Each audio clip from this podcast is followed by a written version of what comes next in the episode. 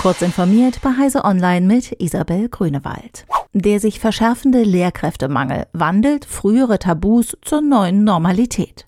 So könnte der Hybridunterricht und digital gestützter Unterricht für höhere Klassen bald zum schulischen Alltag gehören.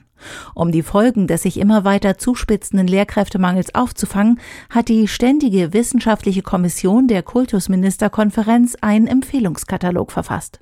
Dieser zeigt auf, wie sich der Lehrkräftebedarf unter bestimmten Bedingungen senken ließe. Für Schülerinnen und Schüler der Sekundarstufe 2 kann das laut Empfehlungen bedeuten, dass mehr Hybridunterricht und die Erhöhung von Selbstlernzeiten eingeführt wird.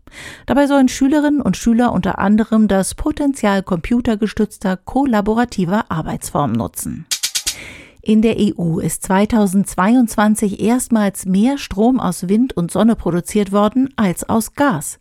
Laut einer Analyse der Denkfabrik Amber Climate kam im vergangenen Jahr rund 22 Prozent der Elektrizität aus der EU aus Solar- und Windkraft und damit anteilig so viel wie noch nie.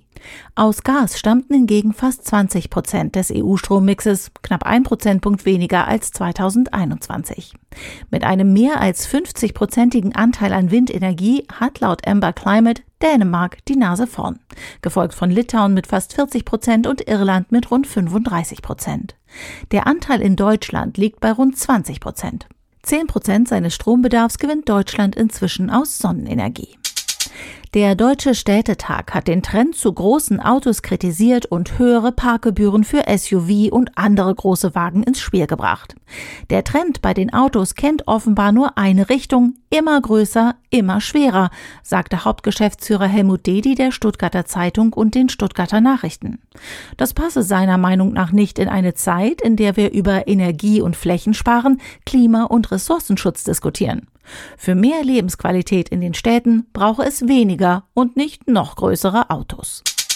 Sony, Nintendo und Microsoft wollen nicht an der E3 2023 teilnehmen. Das berichtet das Spielemagazin IGN, das sich auf mehrere nicht näher genannte Quellen bezieht.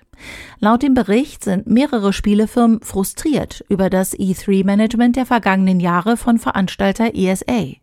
Und auch ohne die Spielemessen wurden in den vergangenen Jahren während der Corona-Pandemie Videospiele beworben und verkauft.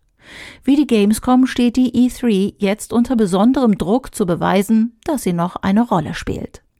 Diese und weitere aktuelle Nachrichten finden Sie ausführlich auf heise.de.